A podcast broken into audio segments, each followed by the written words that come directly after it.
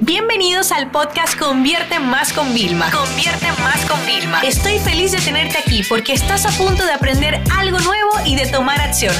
Así que prepárate para tu dosis diaria de estrategias, tácticas y herramientas para escalar tu negocio con fans, publicidad y contenidos.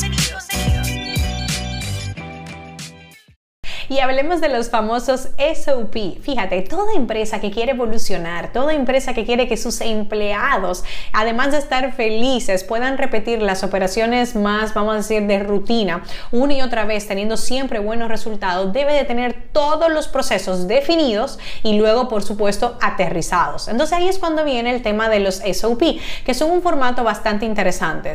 Y hay distintos formatos que podemos utilizar de SOP. Por ejemplo, está el típico checklist, ¿no? Yo tengo que hacer una tarea pues entonces yo empiezo a hacer un checklist. Bien, está luego el proceso que es paso a paso, pues a uno esto, dos esto, tres esto. Pero ¿qué pasa? Hay procedimientos como por ejemplo nosotros hacer un funnel de venta compuesto para una de nuestras celebridades. Eso ya se pasa a un manual donde nosotros tenemos todo el procedimiento con enlaces de referencias, todo sumamente aterrizado, con GIF animado de mini tutoriales. ¿Por qué? Porque si una persona nueva fuera a entrar mañana, tiene que tener el paso a paso con el cual puede conseguir resultados.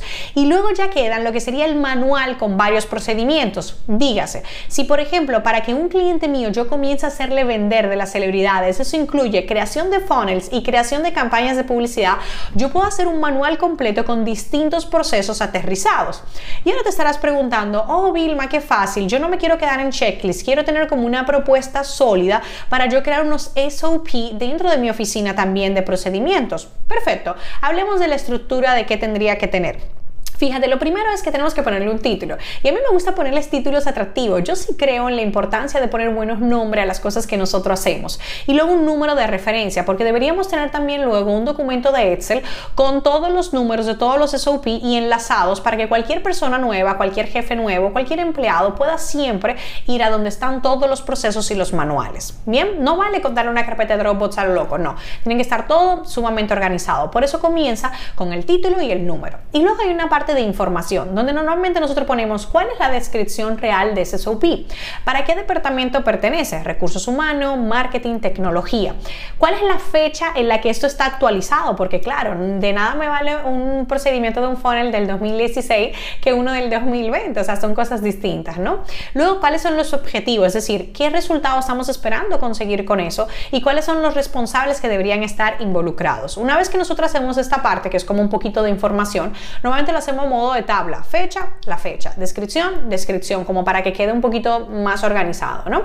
Y luego ya vendría la parte del proceso como tal, o sea, donde nosotros vamos a detallar todo. Entonces quiero que te imagines lo siguiente, quiero que te imagines también un formato de dos columnas, ¿no? Donde el primer, la primera parte, donde tenemos todas las tareas y a mano derecha, en la segunda columna, siempre ponemos responsable, pero ojo, en las tareas no tenemos por qué decir, ah, integrar Infusionsoft, me lo invento, ¿eh? Con Zapier, que a su vez se integra con eh, ClickFunnels. No, podemos poner hasta pantallazo, podemos poner sub, ok, sub tareas que se tienen que hacer en el proceso, podemos poner un vídeo que alimente, o sea, lo podemos hacer bastante enriquecido. Lo importante es que quede bastante claro. Por ejemplo, ¿quién sería el responsable de eso? Eh, la persona del funnel specialist. ¿Quién sería el responsable de la campaña de anuncio? El media buyer. ¿Quién sería el responsable de los textos? El copy. Entonces así vamos viéndolo todo como sumamente aterrizado. Por último, siempre es bueno el tema de referencias de contenido. Por ejemplo, ¿qué otro SOP podría estar totalmente relacionado? Y se recomienda después o cuál se recomienda antes. Entonces, como ves, es un formato bastante interesante que nos puede ayudar. Vilma, ¿tengo que ser mi empresa grande o pequeña para poder tener unos SOP? No, aquí es donde muchas personas creen que hay que tener una gran empresa para esto y ahí es donde se equivocan. No nos hace falta. No importa el tamaño de tu empresa, si tú repites un proceso una y otra vez, tú quieres tener eso y no solamente a modo checklist, sino tenerlo sumamente bien preparado. Cada SOP te puede dar una, dos páginas directamente, pero imagínate esto, abres un documento de Google Doc vas a hacer un índice con cada uno de tus procesos principales, que son, vamos a decir, tus 10 procesos más importantes, inclusive desde cómo, por ejemplo, si tienes una tienda física, cómo llega la mercancía y cómo se pone.